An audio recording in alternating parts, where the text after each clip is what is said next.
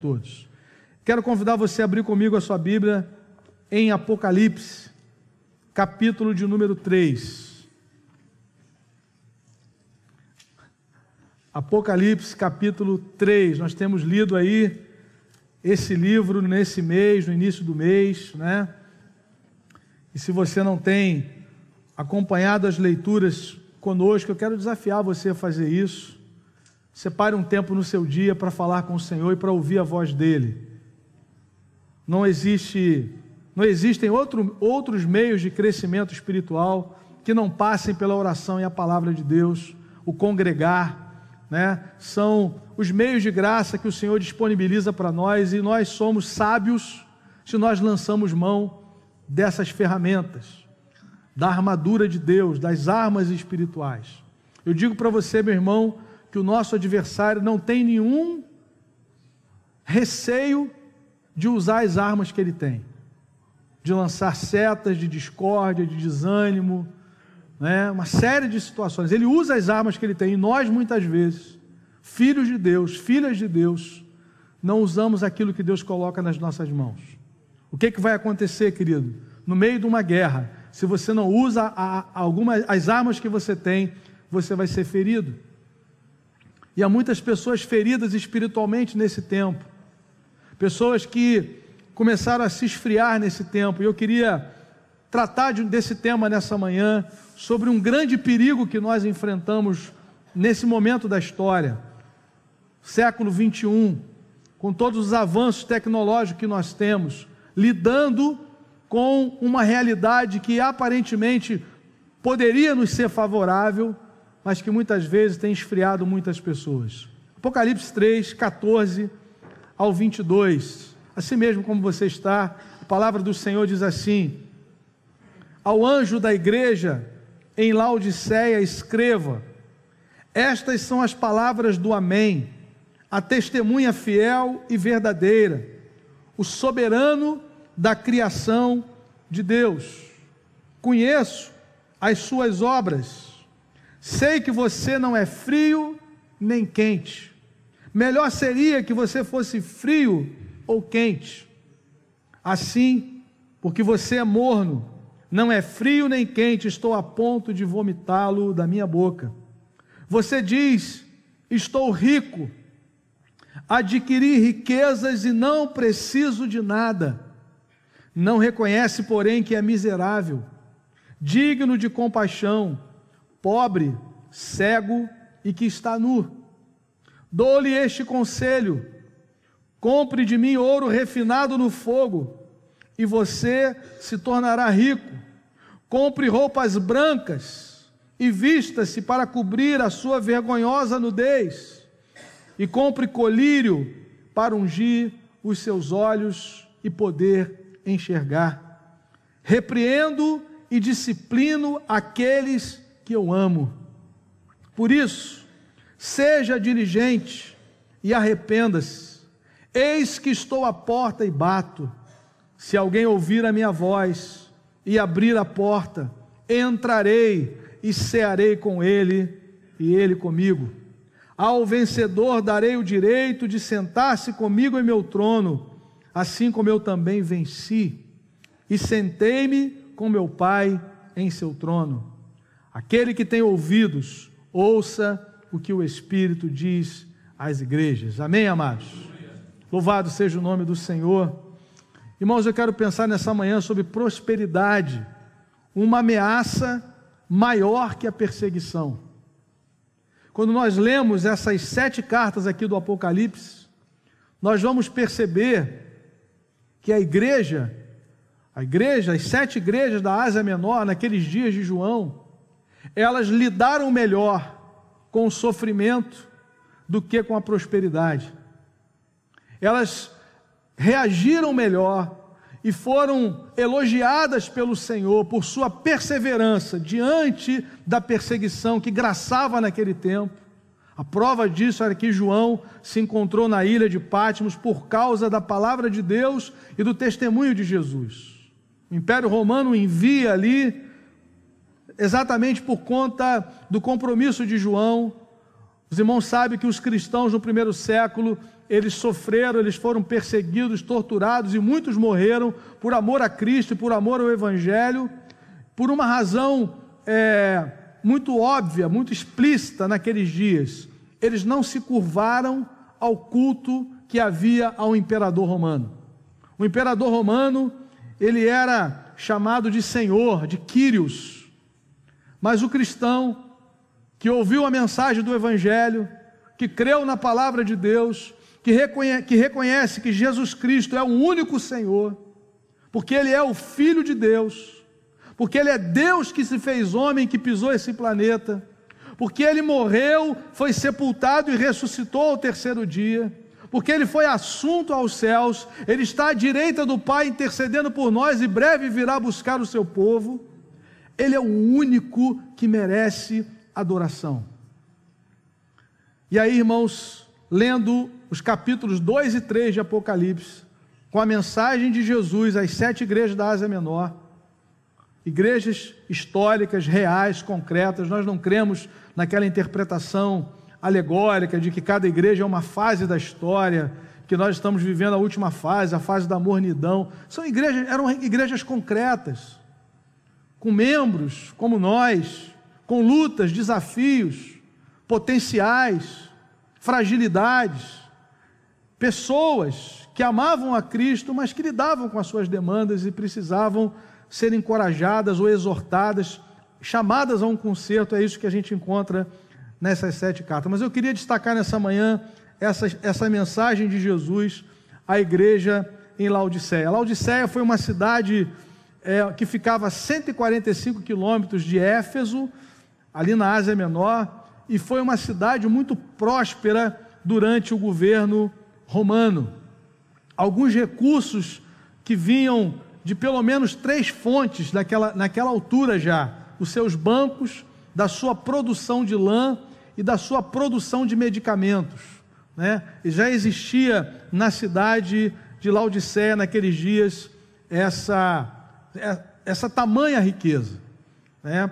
Por exemplo, eles tinham é, colírio, né? o Senhor vai falar de colírio aqui, eles tinham uma substância que era pulverizada, misturada com água e aplicada aos olhos, uma pastilha que era famosa naquela época, né? que se transformava em, em medicação para uh, os olhos.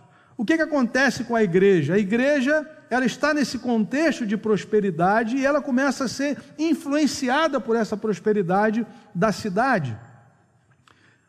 Eu me lembro que assim quando eu, quando eu me converti, quando eu comecei a ouvir falar sobre dinheiro na perspectiva cristã, né, a gente sempre ouve falar de dinheiro desde que nasce, mas na perspectiva cristã. E uma vez alguém me disse assim: olha, o dinheiro é um ótimo empregado, mas é um péssimo patrão. Ou seja, ele precisa ser colocado à disposição do reino, numa perspectiva bíblica e cristã. E é exatamente isso. Quando o cristão começa a se desenvolver na sua vida, progredir na sua vida profissional, material, e ele enxerga, como nós cantamos nessa manhã, que tudo é para a glória de Deus, ele não tem dificuldade de entender que aqueles recursos que Deus colocou nas suas mãos é para ser aplicado no reino de Deus. E ele começa a aprender com Deus, com o caráter de Deus, a ser generoso, a ser liberal, a ser é, abençoador na obra do Senhor. Paulo, por exemplo, quando fala desse tema em Efésios, no capítulo 4, ele diz assim: Aquele que furtava, não furte mais, antes trabalhe, fazendo com as mãos o que é bom, para que possa também socorrer o necessitado. Essa é a bênção de Deus na nossa vida. Deus nos abençoa a ponto de podermos é, nos governar, governar nossa casa e ainda podemos socorrer o necessitado. Isso é prosperidade bíblica. Mas nesse momento aqui da história, nesse contexto de Laodiceia, a igreja começa a ser tocada por, essa, por esse espírito de acumulação que havia na cidade. E isso começa a influenciar o estilo de vida daqueles irmãos. E é isso que essa carta vai estar tratando. E há dois problemas apontados por Jesus aqui nesta, nessa igreja, de uma maneira muito clara. Primeiro, a mornidão. Aqueles crentes perderam o fervor espiritual e, ao mesmo tempo, a prepotência. E é interessante que nesse diagnóstico de Jesus, essas duas realidades elas estavam interligadas. O envolvimento com as coisas materiais da cidade, com a prosperidade da cidade, fez com que aquela igreja perdesse a real visão da sua situação espiritual. E é curioso que nas, nas epístolas ao, no entorno, aqui nas demais cartas, nós encontramos é, uma reação melhor à ameaça do sofrimento do que à ameaça da prosperidade. A gente vê, por exemplo, o Senhor dizendo que eles guardaram a palavra, aquelas igrejas, por exemplo, Apocalipse capítulo 2, veja comigo, versos 12 e 13. Apocalipse 2, 12 e 13, a igreja de Pérgamo, o Senhor diz assim: Ao anjo da igreja em Pérgamo, escreva: Essas são as palavras daquele que tem a espada afiada de dois gumes. Sei onde você vive, onde está o trono de Satanás. Aqui é uma, uma referência a exatamente ao culto ao imperador, né, que João chama aqui de onde é o trono de Satanás, ou seja, muitos cristãos estavam perdendo a sua vida porque não se curvavam diante do, do imperador romano. Contudo, você permanece fiel ao meu nome e não renunciou à sua fé em mim, nem mesmo quando Antipas, minha fiel testemunha, foi morto nessa cidade onde Satanás habita. Deus deu graça a Antipas, Deus deu graça a muitos irmãos ali naquela comunidade que não se curvaram, que não negaram o nome do Senhor, e eu creio piamente nisso, irmãos.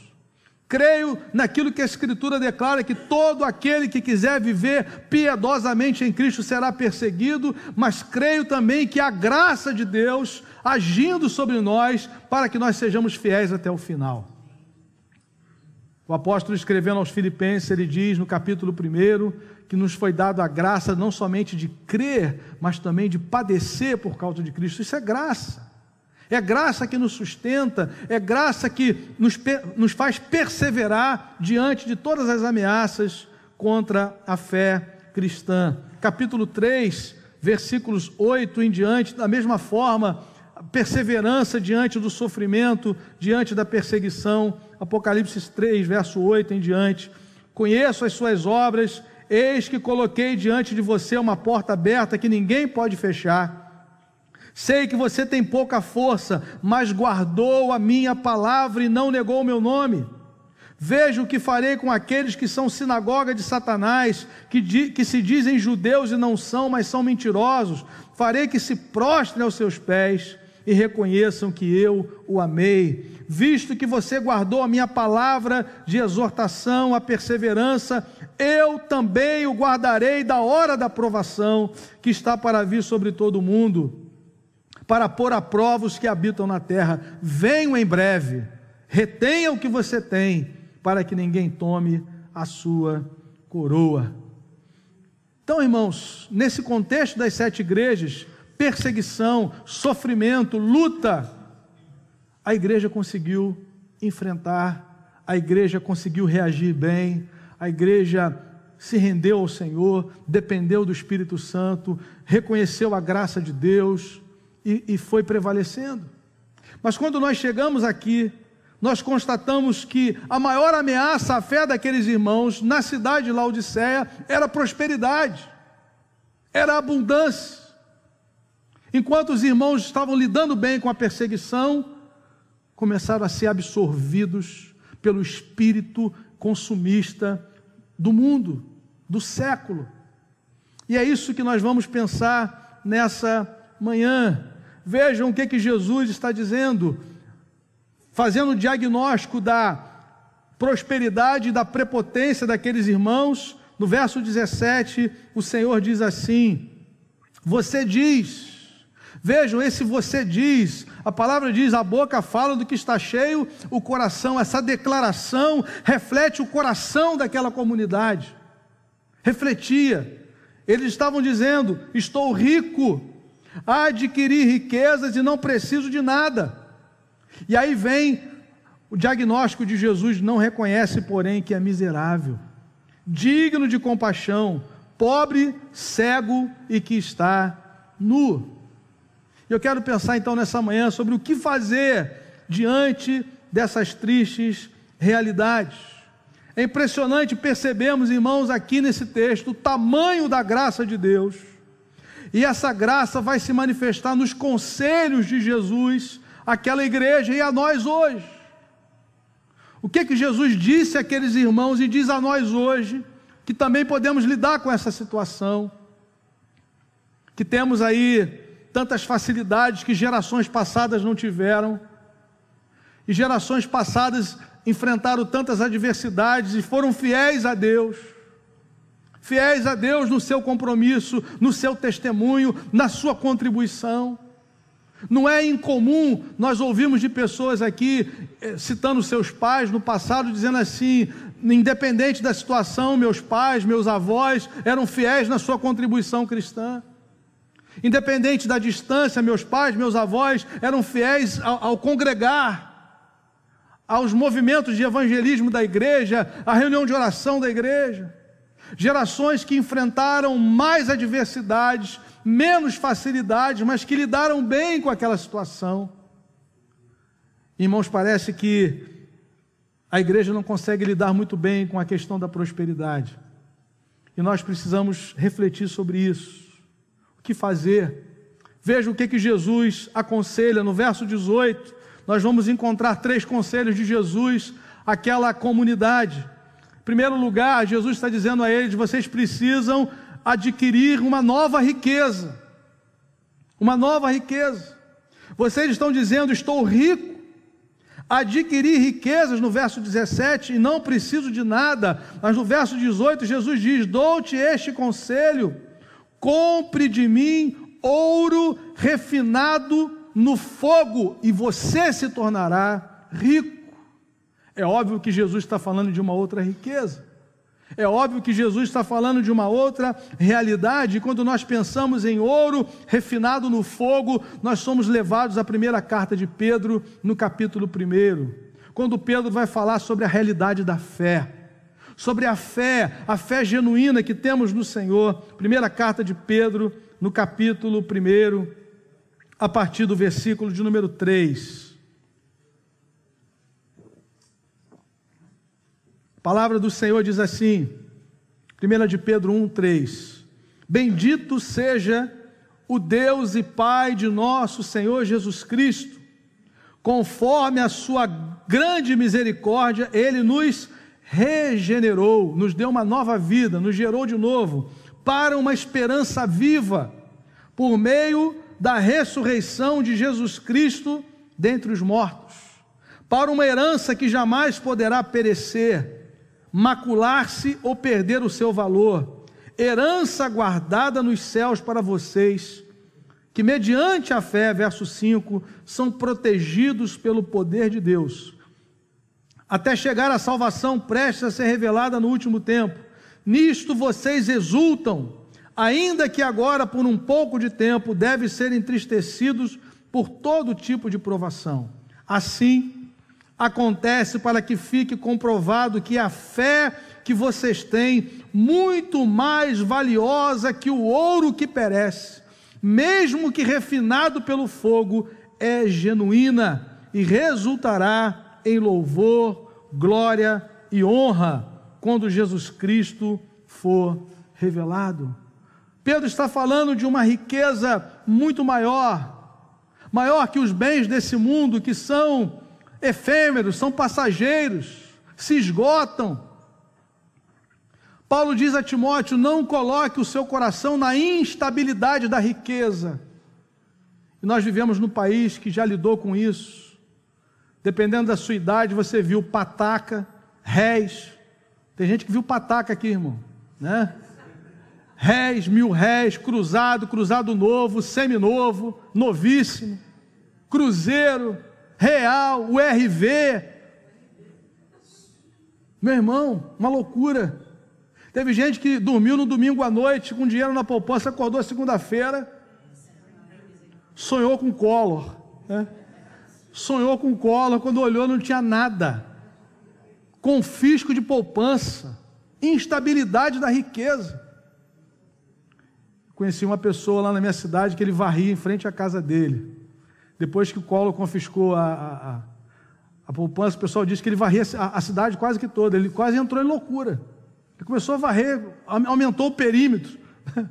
Quase foi contratado pela prefeitura como gari, né? Porque foi o jeito que ele encontrou para.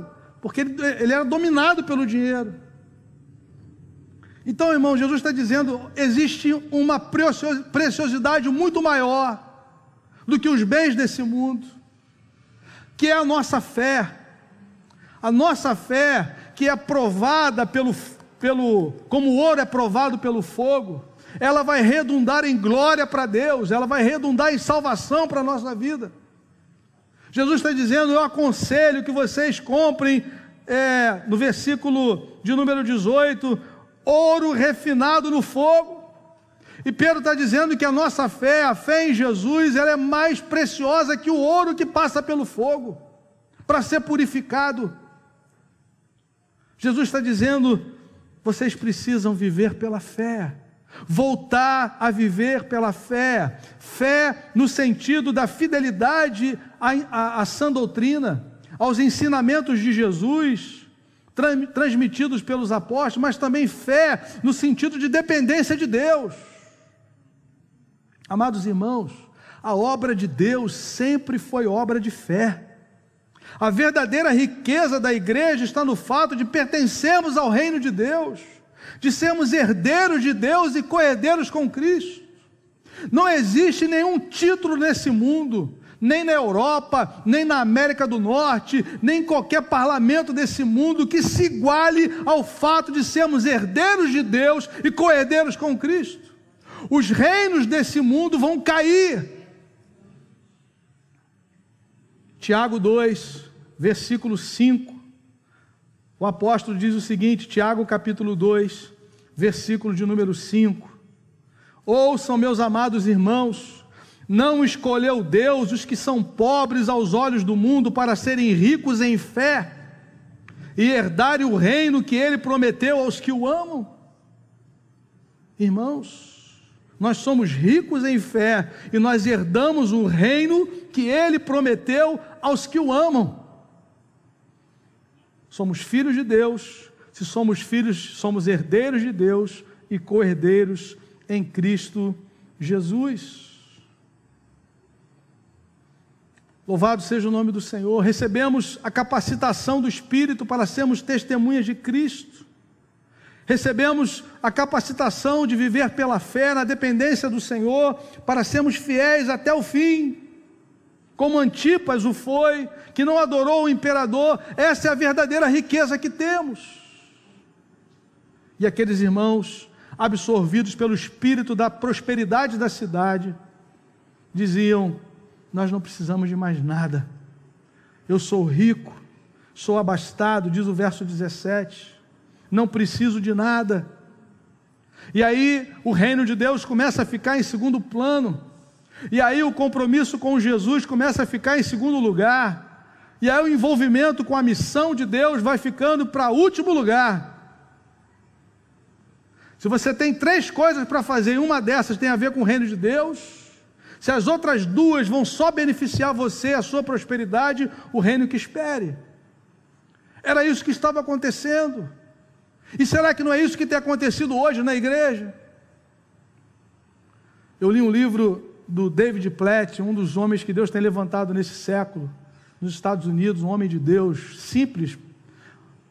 E ele tem falado o que Deus tem feito nas igrejas nos Estados Unidos, em parte dessa igreja. Parte da igreja, para os irmãos terem uma, uma noção, houve uma, uma pesquisa recente nos Estados Unidos que, em média, um cristão americano doa um dólar por ano para missões um dólar. Enquanto no passado, agências missionárias americanas enviavam missionários para o mundo todo. O que, que aconteceu? A prosperidade chegou. Aí o sujeito não tem uma casa só, ele tem duas. Ele não tem um carro só, ele tem dois. Duas casas, dois IPTUs, dois IPVAs, dois carros. E assim vai. Pastor, qual é o problema da gente ter dois, dois, dois carros na casa se cada um trabalha no lugar? Não tem problema nenhum. O problema é que em, muitas, em muitos casos as pessoas não contribuem mais na obra de Deus porque o seu orçamento está no limite. E às vezes está além do limite. E a contribuição na expansão do Evangelho já virou tema da página anterior. Já não cabe mais no orçamento. E para manter essa estrutura, o sujeito tem mais de um trabalho. E assim vai. E assim vai. Então, irmãos, o que a gente está lendo aqui do primeiro século acontece hoje.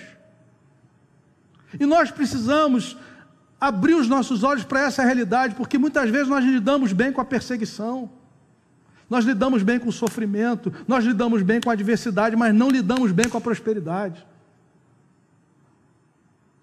Me lembro do pastor Mauri Jardim dizendo de um, de um irmão da sua igreja, lá de Bento Ribeiro, que foi um ótimo professor de escola dominical, um homem usado por Deus, que tinha um sonho, o sonho de alguns mortais, ter uma casa na região dos lagos.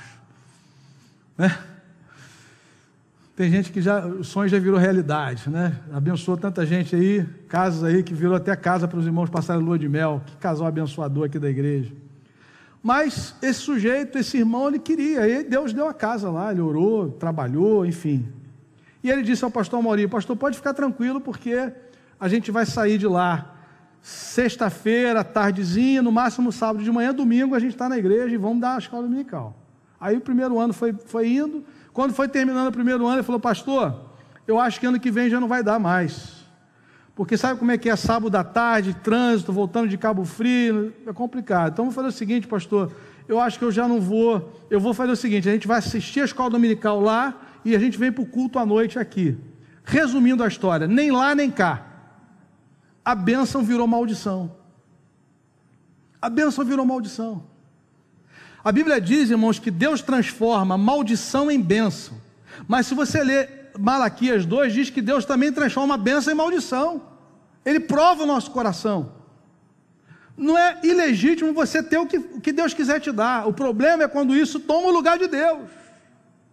O problema é quando isso vai roubando o seu vigor espiritual, o seu envolvimento na obra de Deus, e você vira um consumidor da igreja. Nós não somos consumidores, nós somos discípulos de Jesus. Discípulo é quem faz a obra, discípulo é quem está engajado no reino. Fora isso, é, é consumidor. Aí tudo é complicado, o horário do culto é complicado, o tipo de música é complicado, a gravata do pastor, se ele usa, se ele não usa, é complicado, tudo vira problema. A cor da parede, por que, que botou isso aqui, por que, que não tem aquilo ali. Mas discípulo, ele foi chamado para servir a Deus na história.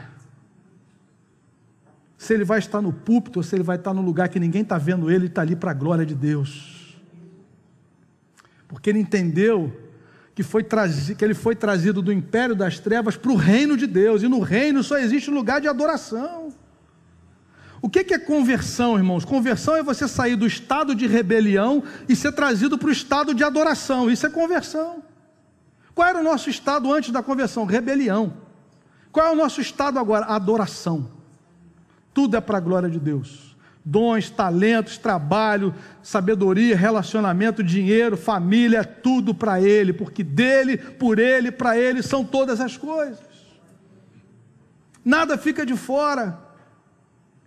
E aí Jesus então diz àqueles irmãos: vocês precisam ouvir de mim um conselho. Eu dou para vocês um conselho. Que coisa maravilhosa, irmãos. Jesus olha para aqueles irmãos marcados pelo materialismo, dominados pelo espírito do mundo, diz assim: Olha, eu dou um conselho para vocês, comprem de mim a verdadeira riqueza, comprem ouro refinado no fogo, voltem a viver pela fé, o justo viverá pela sua fé, dependendo da minha graça, a minha graça basta para vocês, em nome de Jesus. Segundo lugar, o Senhor Jesus dá um novo conselho a eles. Ele diz que eles precisavam de novas vestes. O texto diz: compre de mim ouro refinado e compre roupas brancas e vista-se para cobrir a sua vergonhosa nudez. Jesus está falando de santificação. Jesus está falando de uma vida de alguém que foi purificado e precisa conservar o seu coração limpo. Romanos 6, 22 diz assim: libertados do pecado, transformados em servos de Deus, tendes o vosso fruto para a santificação e, por fim, a vida eterna. A Bíblia diz, irmãos, que nós fomos santificados em Cristo. 1 Coríntios 1, 1 e 2. Mas depois diz assim: santificados em Cristo, chamados para ser santos. Significa o seguinte, mais ou menos assim: Deus deu um banho na gente, lavou, purificou. Só que você está no mundo. E no mundo você tem contato com, com imundície, com sujeira. E Jesus está dizendo assim: olha, eu já lavei vocês, agora vocês precisam se manter limpos. Não, não se esbaldem aí na, na sujeira. Lembra quando Jesus lavou os pés dos discípulos? Por que, que Jesus lavou os pés dos discípulos? E Pedro falou assim: Senhor, o senhor não vai lavar os meus pés, não. Não sei se Pedro tinha alguma unha encravada, alguma coisa ali que ele ficou envergonhado, chulé, né? O senhor não vai lavar o meu, não. Jesus falou assim: se eu não te lavar, você não tem parte comigo. Aí Pedro falou assim: então o senhor lava geral, cabeça, né? Dá uma. Aí Jesus falou uma coisa interessante: quem já foi lavado, só precisa lavar os pés. Porque os nossos pés têm contato com esse mundo, com a sujeira. Então eles precisam ser mantidos limpos, irmãos. Todo dia nós lidamos com imundície visual, auditiva, e nós precisamos lidar com isso. Jesus está dizendo: vocês precisam de vestes brancas. São as vestes dos santos, nós fomos lavados, mas nós somos chamados a permanecer na santificação. Apocalipse 22, 10 e 11. Continue o imundo na sua imundícia, mas o santo continue a santificar-se. Ele transformou a nossa natureza, nós fomos regenerados, nascemos de novo e agora nós queremos, nós temos prazer na santificação. Mas quando vem a, a mundanização, o impacto na, daquela sociedade, aqueles irmãos começaram a negociar a santificação deles. É muito dinheiro no bolso, saúde para dar e vender. E aí, meu irmão, esse negócio de oração todo dia, ler a palavra. Eu tenho muito o que fazer, eu tenho muito o que desfrutar. Só tenho essa vida. Tem que ser feliz agora. Eu já vi gente negociando casamento de anos, dizendo assim: não, pastor, tem que ser feliz agora. Aí você tem que abandonar sua esposa para ser feliz, você não pode ser feliz com ela, tendo Jesus no centro do seu casamento. Então, amados, percebam como as coisas chegaram sorrateiramente. O espírito do mundo foi entrando, dominando aqueles irmãos, que eles começaram a enxergar a riqueza do mundo como superior às riquezas de pertencer ao reino de Deus, a riqueza que recebemos pela fé em Jesus. Eles começaram a negociar a sua santificação. Aquilo que era não no passado, agora é mais ou menos. Porque, irmãos, não começa assim da noite para o dia, as coisas vêm sorrateiramente. Né? Nós sabemos que no nosso país, o nosso, o nosso país ele é, ele foi, aprendeu há décadas, há décadas a, a, a, curtir as novelas. Tinha crente que antigamente que às vezes tinha dificuldade de ir no culto no último dia da novela. Se marcar uma vigília, não, pastor, eu não sei quem que vai matar quem, hoje vai morrer gente, né? A novela ela foi, na verdade, trazendo valores antagônicos à fé cristã, mas não de uma noite para o dia. Foi devagar. Foi devagar. Né? Isso foi trazendo o quê? Uma mentalidade. Uma mentalidade. Assim como a Bíblia diz que a, nós temos a mente de Cristo, que ela é alimentada toda vez que você lê a Escritura, que você adora a Deus. Paulo diz assim: à medida que nós vamos adorando, nós somos transformados de glória em glória. Se você não tem essa visão, você começa a ser contaminado diariamente. No último capítulo, o pessoal já estava torcendo para o adultério, estava torcendo para o camarada pegar geral, né? Mas isso não aconteceu desde o primeiro capítulo. primeiro capítulo você ficou chocado. Que é isso, meu irmão? Aprendi na igreja que é, marido de uma só mulher, pastor. Falei, é. No segundo capítulo, o cara já deu uma olhada estranha. Falei assim, vai ter problema aí, já sei que vai dar.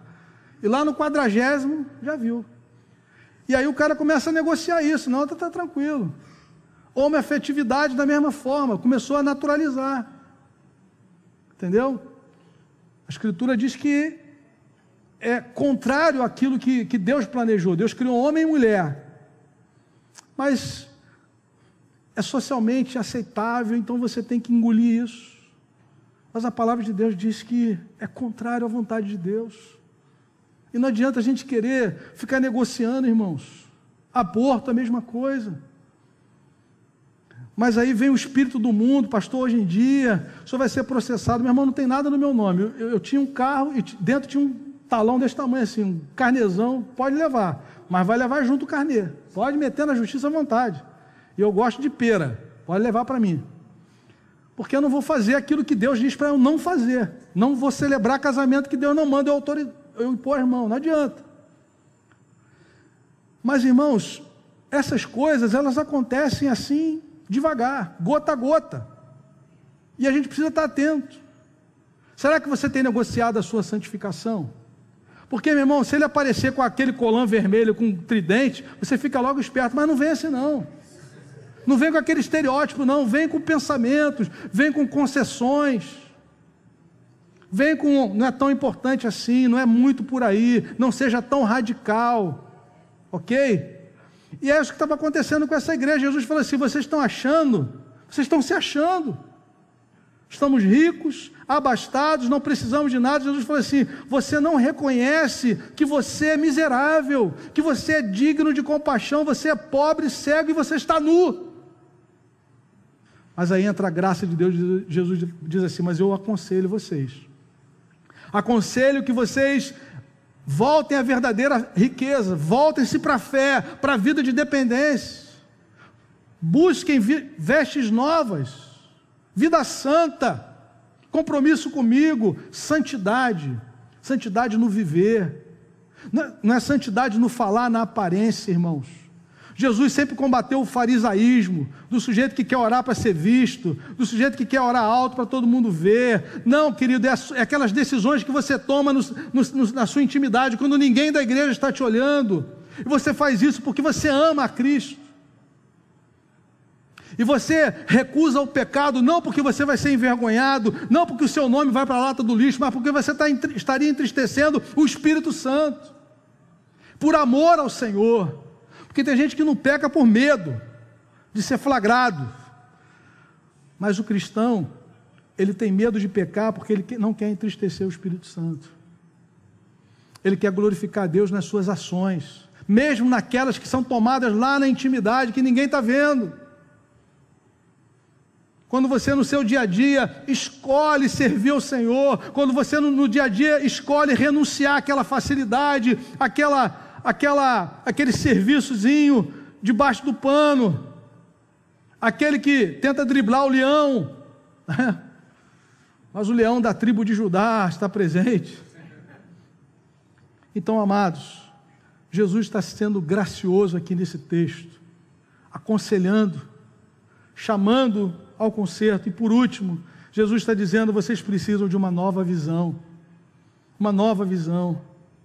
Ele diz no, no final do verso 18: E compre colírio para ungir os seus olhos e poder enxergar. A igreja perdeu a visão.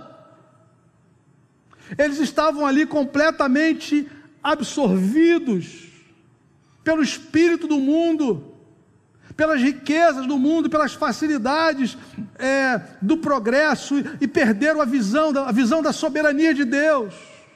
O Apocalipse foi escrito exatamente para apresentar aqueles irmãos que conheceram o Evangelho há algumas décadas, que estavam olhando para aquilo que estava acontecendo, vendo a perseguição, olhando para o próprio João, o, o, remanescente dos apóstolos na ilha de Patmos, vendo gente morrendo porque não se curvava diante do imperador, e esse pessoal está precisando agora de, de um choque. Será que vale a pena mesmo? Eles precisavam de uma visão soberana, sobrenatural de Deus, da grandeza de Deus. Por isso, se você ler o primeiro versículo de Apocalipse, você vai ver revelação de Jesus Cristo. Que Deus lhe deu para mostrar aos seus servos o que há de acontecer.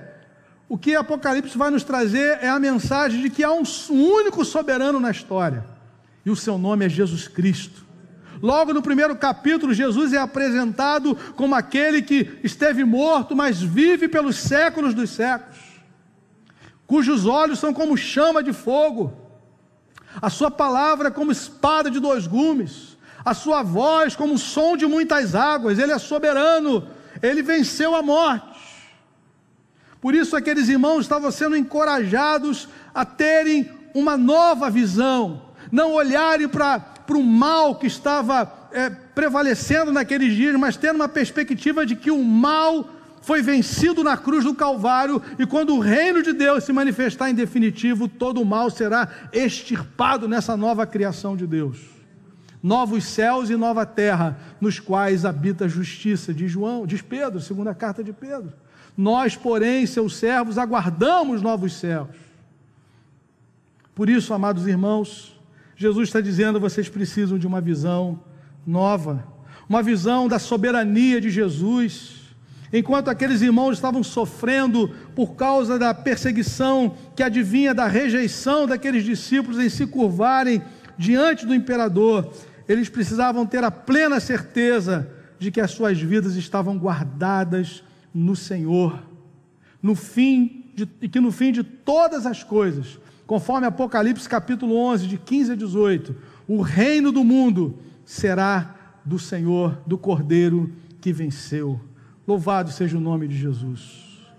Irmão, eu não sei que você tem enfrentado como discípulo de Jesus no seu trabalho, na sua faculdade, na sua família, mas eu sei que Jesus é o Senhor da sua vida, Ele é soberano, a nossa vida está guardada nele e nós precisamos descansar do poder de Deus. Por que todos esses conselhos de Jesus?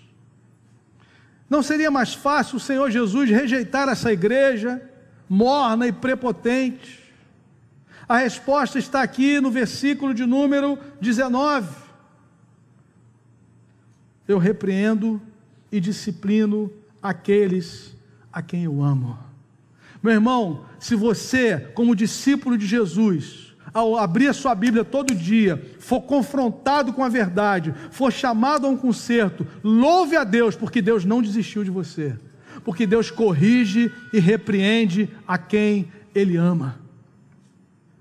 Às vezes nós ouvimos uma palavra que não nos agrada, mas é o Senhor nos livrando de enveredarmos para o pecado, de enveredarmos para o distanciamento, para o esfriamento espiritual. Para isso que Deus nos colocou na sua família, para sermos encorajados mutuamente, para que a palavra nos levante, para que o Espírito nos, nos abra os olhos, para enxergarmos aquilo que Deus quer para cada um de nós. Jesus poderia dizer assim: dessa igreja eu já abri mão, mas ele diz assim: eu aconselho vocês, eu chamo vocês de volta, a terem uma visão nova da minha soberania, a, a, a olharem para a minha glória a buscarem vestes novas, a, a encontrarem em mim a verdadeira riqueza no meu reino. E aí eu vejo aquilo que João vai dizer sobre Jesus: o Verbo se fez carne e habitou entre nós, cheio de graça e de verdade. E vimos a sua glória. Graça e verdade. Às vezes nós queremos só a graça. Às vezes nós achamos que nós estamos vivendo um tempo da aceitação total de tudo. E aí nós ficamos com a graça. Achamos que Deus é um Deus que mudou o seu caráter. Ele continua sendo santo. Quando a Bíblia diz graça e verdade, ele está dizendo que existe perdão e misericórdia para nós, mas nós precisamos ser confrontados com a verdade. A graça diz assim para a mulher adúltera: Eu não te condeno mais. A verdade diz assim: Vai e não peques mais.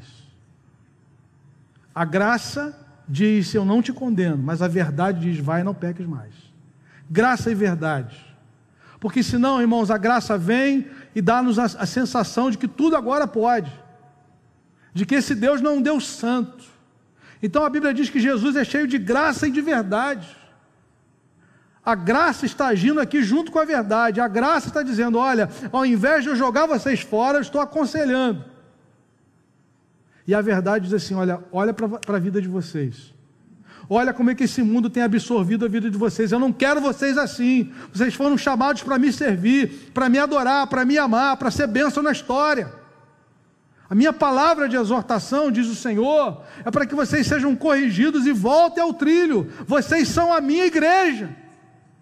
São os meus discípulos. Se há esperança para esse mundo, essa esperança sai aqui da comunidade dos discípulos. Se é uma palavra de cura, se é uma palavra de vida, se é uma palavra de libertação, é aquela que os meus discípulos levam para a história. Mas se os meus discípulos estão absorvidos pelo espírito desse mundo, não há mais esperança para o perdido. A prova do amor de Jesus está em seu convite àqueles irmãos ao arrependimento. Repreendo e disciplino aqueles que eu amo, por isso, seja diligente e arrependa-se. Eis que estou à porta e bato.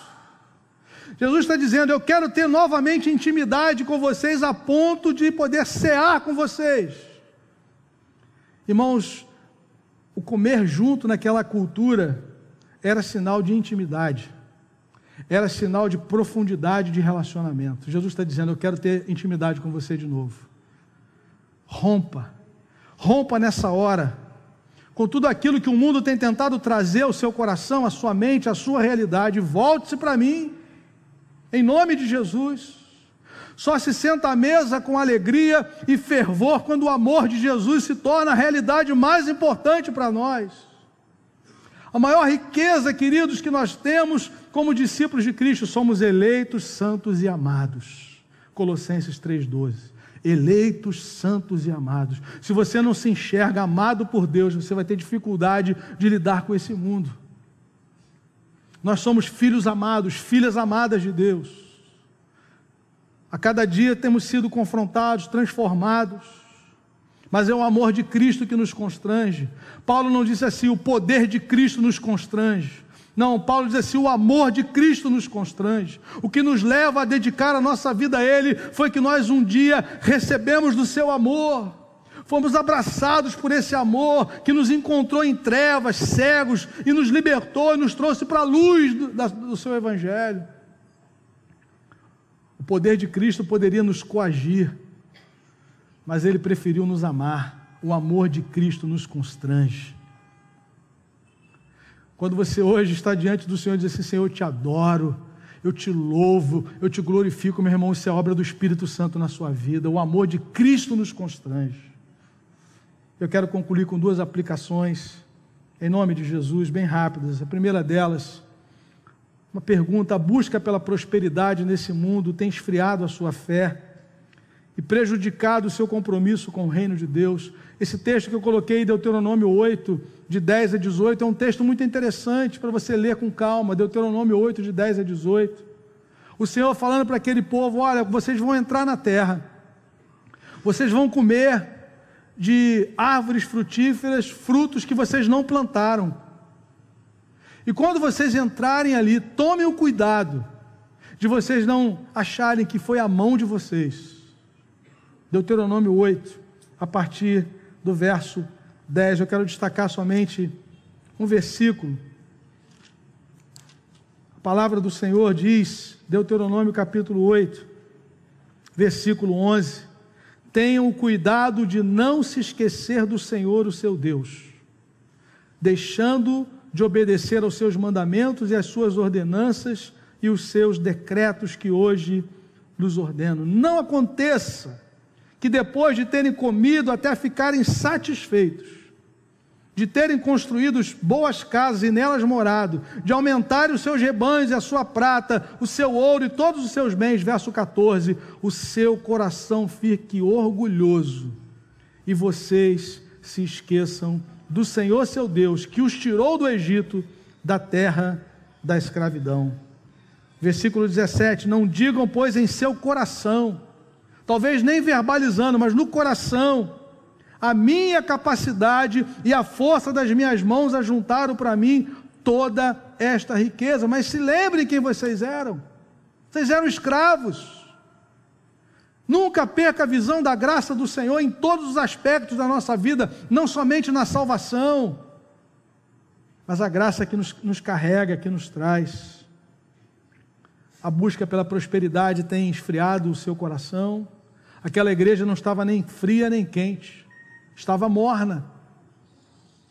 Você tem dedicado tempo, recursos e sua atenção para o cumprimento da grande comissão? Ou você está absorvido completamente pelas demandas desse mundo? Não, pastor, eu não tenho tempo para discipular ninguém na semana, eu não tenho tempo para orar, para ler a palavra, porque eu trabalho dois turnos, eu tenho isso e aquilo outro. Quando é que a grande comissão vai ser cumprida pelos discípulos de Jesus? Se as demandas desse mundo tomaram o nosso coração. Percebe, irmãos, a sutileza? Percebe que no contexto aqui os irmãos lidaram melhor com a perseguição do que com a prosperidade? que você, a perseguição já está prevista. Jesus falou: se chamaram o dono da casa de Beuzebu, imagina os criados. Você espera ser bem tratado no mundo? Eu não espero, como líder, como cristão. Nem estou atrás disso. Já estava previsto. Jesus falou: olha, vai acontecer. Se vocês fossem do mundo, João 15, Jesus fala: o mundo amaria, bateria palma, mas eu tirei vocês de lá, daquele espírito daquele esquema contrário ao reino de Deus.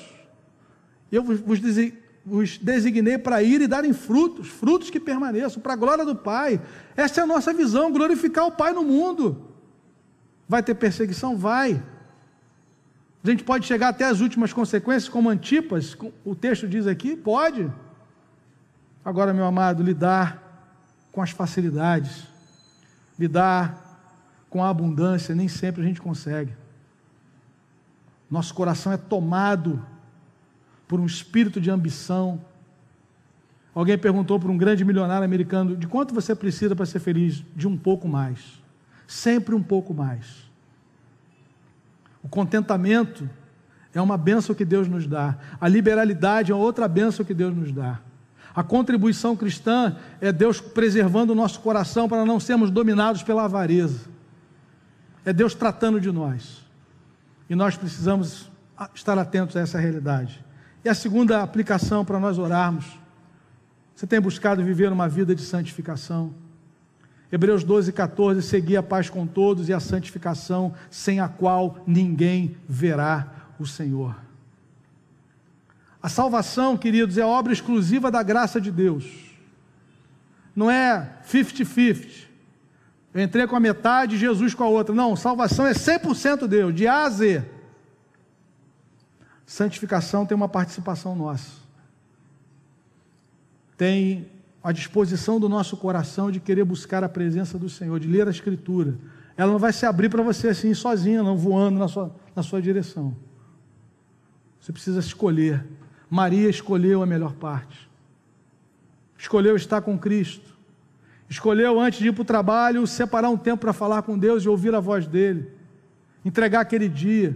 Dizer, Senhor, me lembro de um pastor Zé Remígio dizendo que ele esteve fazendo um curso nos Estados Unidos, ele foi numa igreja e tinha um irmão lá, um, um britânico, foi dar o testemunho rápido né, da vida dele, o pastor deu oportunidade. Primeiro ele falou para todo mundo ali que ninguém falava inglês, só ele, né? Porque ele era britânico, os americanos não falam inglês, igual a gente não fala português, né? Aí depois ele falou assim: sabe como é que é o meu dia começa? Eu falo assim: Senhor, estamos aqui mais um dia. O que, que o Senhor tem para nós hoje aí, né? Estou aqui. Faz o que o Senhor quiser. Eis-me aqui. Todo dia ele começa assim: Senhor, mais um dia. E aí, o que, que, que nós temos para hoje? O Senhor quer me usar algum, de alguma forma? É? Mas aí o sujeito que está tomado por tantas coisas, ele não tem essa preocupação de entender que ele é um discípulo, que ele vai para o trabalho, é um discípulo de Jesus ali. Que naquele dia a eternidade de uma pessoa pode ser alterada por uma palavra, por ouvir alguém, por orar por alguém, por citar um versículo da palavra. Pode acontecer. Irmãos, nós precisamos nos separar para Deus. Santificação, oração, leitura da palavra, comunhão no corpo de Cristo, testemunho, serviço, santificação, tudo isso é para aquecer o nosso coração, para nós não entrarmos nesse espírito de mornidão, de frieza, de indiferença, absorvidos pela pelas demandas políticas desse tempo, de, de um reino que vai acabar. Gente se matando por causa de líderes, homens, ideologias humanas, muitas vezes antagônicas à fé cristã, nova visão. Jesus diz: precisa buscar de mim o meu colírio enxergar a vida como eu enxergo, no meu reino, vidas se perdem diariamente, preciso de, de, libertação. Nós somos a comunidade dos discípulos de Jesus, mas infelizmente, queridos, nós muitas vezes estamos dizendo: Senhor, eu tenho tudo, estou abastado, não preciso de nada. Em que áreas da sua vida você tem enfrentado mais dificuldade de submeter ao senhorio de Cristo? Fale com Ele agora, querido. Diga, Senhor, eu tenho tido dificuldade de separar um tempo diário de orar e ler a tua palavra. Tenho tido preguiça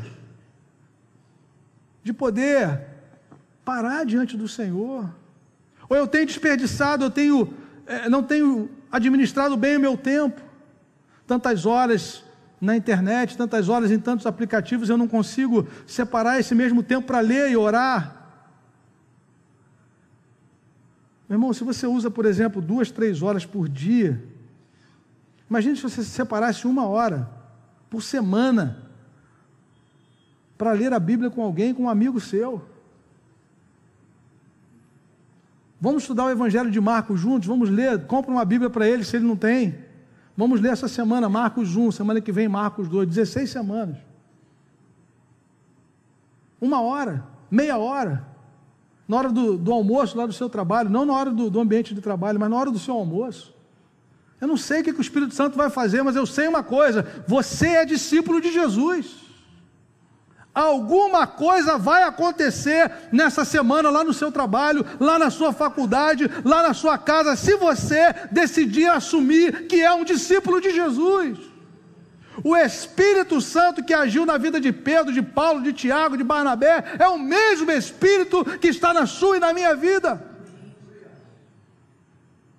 E nós precisamos nessa manhã dizer como Isaías: Eis-me aqui, Senhor. Envia-me a mim, em nome de Jesus. Vamos orar? Curva sua cabeça, feche seus olhos. Será que você tem vivido mornidão nesses dias? Será que você nessa hora precisa dizer, Senhor, preciso consagrar a Ti essa área da minha vida? Nós vamos cantar mais uma canção, enquanto isso é um momento de oração. Vamos ficar todos em pé. Cante orando e ore cantando. Enquanto a gente canta, abra o seu coração. Deixa o Espírito Santo estar falando com você nessa hora, aquilo que, que foi constatado por você hoje diante da palavra, aquilo que precisa ser entregue ao senhorio de Jesus, que tem atrapalhado a sua caminhada, é hora de você dizer: Senhor, me ajuda, me livra disso. Me ensina, Senhor, a administrar melhor o meu tempo. Eu preciso me dedicar à grande comissão. Eu só tenho uma oportunidade na história de servir o Senhor, é agora. Não precisa evangelizar no céu, não precisa orar por enfermo no céu, não tem ninguém perdido no céu e não tem ninguém doente lá, querido. Mas aqui tem.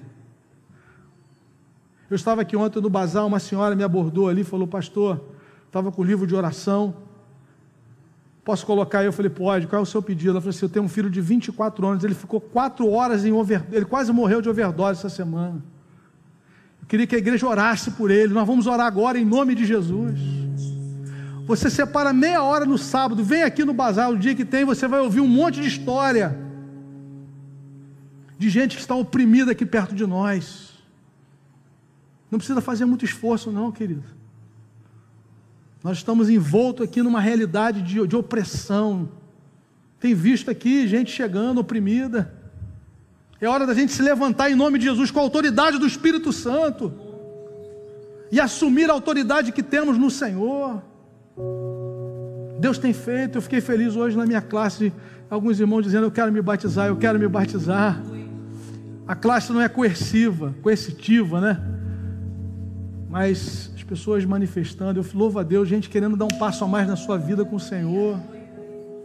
Quem sabe nessa manhã você está dizendo, Senhor, eu quero me envolver mais na tua obra. Jesus diz: rogue ao Senhor, eu estou orando, irmãos, eu estou convidando os oficiais, os líderes da igreja a orar, para que o Senhor mande trabalhadores para a sua seara. Não consumidores, não admiradores, não observadores, mas discípulos, servos que servem, que servem com alegria. Em nome de Jesus, esse é o tempo, querido. Esse é o tempo para mim e para você, para a glória de Deus. Vamos louvar e depois vamos orar encerrando, colocando as nossas vidas diante do Senhor, em nome de Jesus.